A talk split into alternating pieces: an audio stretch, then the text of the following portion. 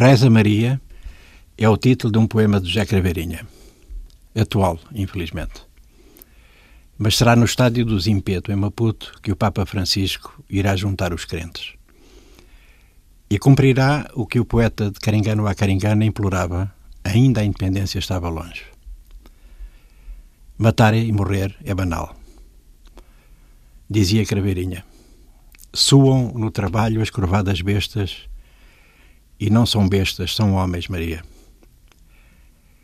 Corce a pontapés os cães na fome dos ossos e não são cães, são seres humanos, Maria. Feras matam velhos, mulheres e crianças e não são feras, são homens.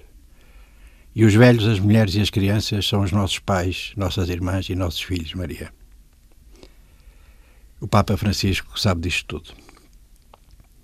Sabe que se morre em Cabo Delgado é a designada insurgência dos que instrumentalizam, em nome do radicalismo islâmico, a violência mais brutal. São mistérios da invisibilidade. Os homens sombra no papel. Outros, o que fizeram e o fazem. No ameno inverno dos trópicos, a estação seca é a terra desolada. O Papa também sabe disso. Chefe religioso é chefe de Estado. Haverá pompa e circunstância haverá política de circunstância também, em meio da circunstância de mais um processo eleitoral a decorrer também. Haverá quem conteste e quem aplauda. O processo eleitoral está em brasa. A polémica é intensa, embora as eleições se apresentem como uma festa do povo.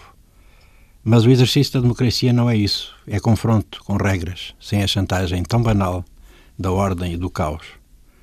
Ainda agora morreram dois homens em Sofala. Haverá mais mortes? Aguardam-se os próximos acontecimentos. O Papa será informado quando regressar a Roma presidir a próxima oração do Ângelus na Praça de São Pedro.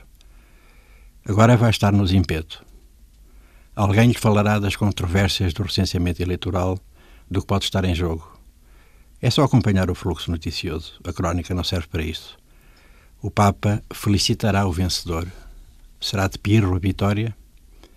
Reza Maria. Crias morrem à míngua de pão, vermes na rua estendem a mão à caridade, e nem crias nem vermes são, mas aleijados meninos sem casa, Maria. Do ódio e da guerra dos homens, das mães e das filhas violadas, das crianças mortas de anemia e de todos os que apodrecem nos calabouços, cresce no mundo o girassol da esperança. É por isto que é importante ler os poetas. Porque em Joanesburgo, só para lembrar, o vulcão da xenofobia espela a sua lava de exclusão, de raiva, desespero e ódio. Aquele Mbembe escreveu um texto exemplar sobre a última explosão, faz três ou quatro anos. Dissecou a morte da solidariedade africana, dos negros, a imensa maioria dos deserdados, escolherem como alvo outros negros no pós-apartheid de todas as contradições.